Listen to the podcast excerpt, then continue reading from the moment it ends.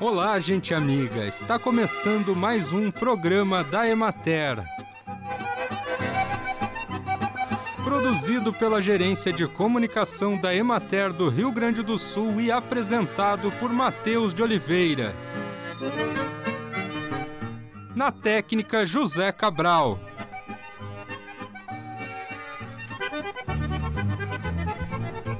A vontade nos dias frios é comer muita massa, caldos, fundi, cappuccino, bastante vinho.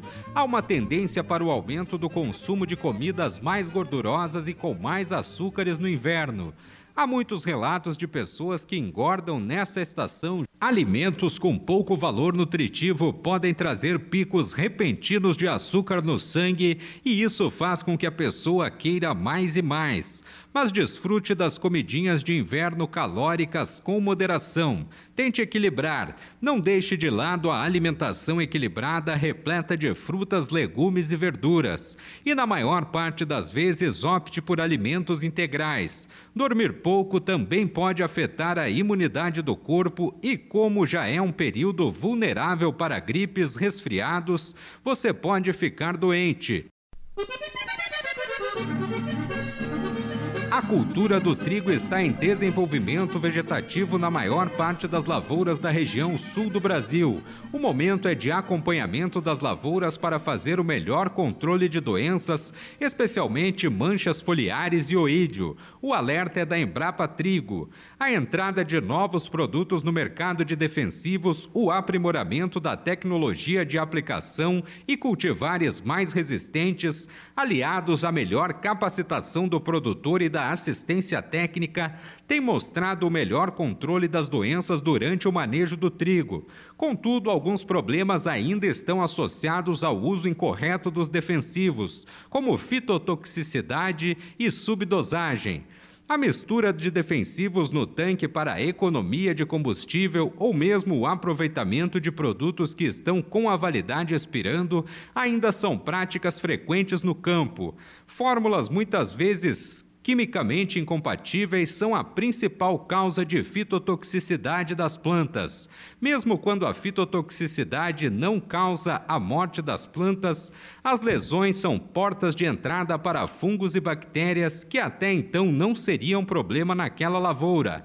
Já a subdosagem de defensivos, além de não garantir o controle eficiente, ainda traz o risco de adaptação dos fungos ao produto, fazendo com que na próxima safra o defensivo não seja mais tão eficiente. Acompanhe agora o panorama agropecuário. Na região de Juí, a cultura da aveia branca está em final de estágio vegetativo e evolui rapidamente para o reprodutivo.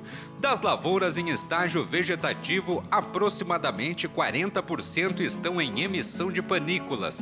Os produtores deram continuidade ao programa de monitoramento da ferrugem da folha, que teve aumento da incidência, mas apresenta excelente controle realizado com aplicações de fungicidas houve pequena incidência de lagartas desfolhadoras, prosseguindo o monitoramento para eventual controle.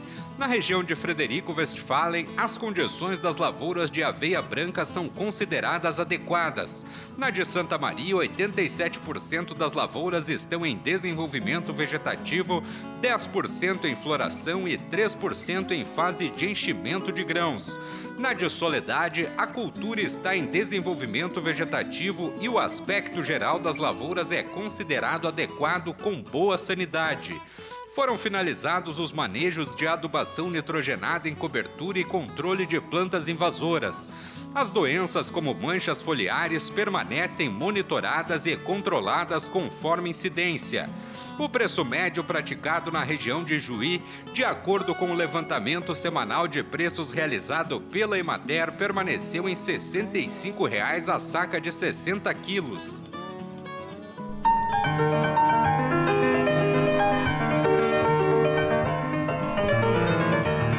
O espaço da Emater na 45ª Expo Inter, a maior feira agropecuária da América Latina, evento que acontece entre os dias 27 de agosto e 4 de setembro no Parque de Exposições Assis Brasil em Esteio, terá cerca de 14 mil metros quadrados, ao lado do pavilhão da agricultura familiar, e tem como tema principal e transversal água, uso e preservação. No total serão 15 temáticas: agricultura de base ecológica, água, agroindústria, biodiversidade, bovinocultura de leite, caminhos do mel, fruticultura, olericultura, pecuária familiar, piscicultura, plantas bioativas com enfoque em óleos essenciais e plantas ornamentais, secagem e armazenagem de grãos, inspeção de pulverizadores e pesca e aquicultura.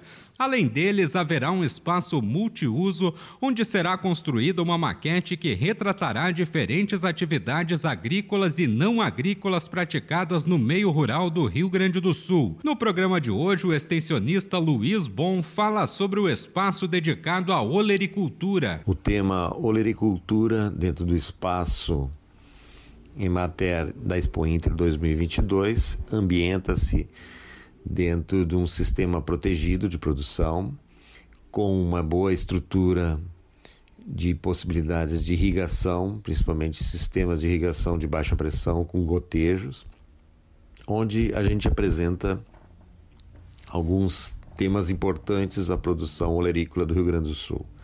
O primeiro trata-se da produção cada vez mais crescente em sistemas de hidroponia ou semi-hidropônicos, principalmente enfatizando a questão em sistemas de recipientes, eh, com destaque para sistemas de calhas esse ano, que cada vez mais sendo adotados pelos agricultores, há novas tecnologias, novas possibilidades para se tornar viável esse sistema.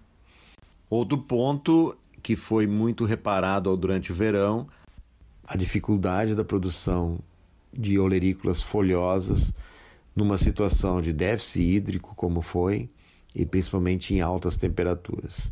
Temos tecnologias de novas variedades, principalmente provindas da Epagre e Embrapa, que são possíveis uh, dentro dessa situação. Então, vamos apresentar a, algumas dessas variedades também no nosso ambiente, que normalmente a gente vem apresentando principalmente nas regiões produtoras dessas hortaliças. Um terceiro trabalho que realizamos em parceria com a Universidade Federal do Rio Grande do Sul é a manutenção, principalmente de variedades tradicionais de batata doce. Aos visitantes, de modo geral, principalmente de origem urbana, também sempre apresentamos algumas alternativas de produção de olerícolas em pequenos espaços, usando pequenos recipientes, algumas tecnologias que devem ser adotadas, cuidados que os produtores devem adotar para produzir mesmo em pequenos espaços ou menor escala. Portanto, falaremos de tecnologia, novidades, ênfase para irrigação, ênfase para o uso da água. Entretanto, que o ambiente todo fique aconchegante, convidativo, seja bacana, lúdico para quem passeia, para quem visita o espaço da Expo Inter. Conversamos com o extensionista Luiz Bom.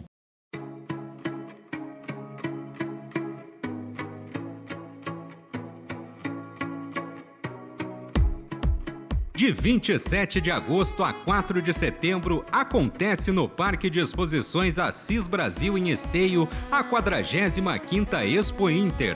A Emater preparou um espaço especial ao lado do pavilhão da agricultura familiar, em que o tema principal e transversal será água, uso e preservação.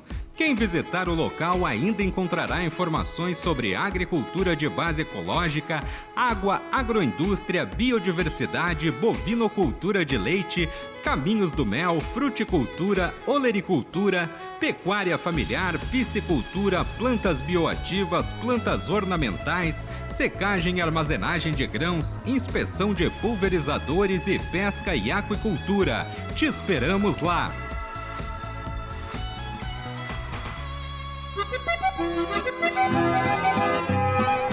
E assim encerramos mais um programa da Emater. Um bom dia a todos vocês e até amanhã neste mesmo horário.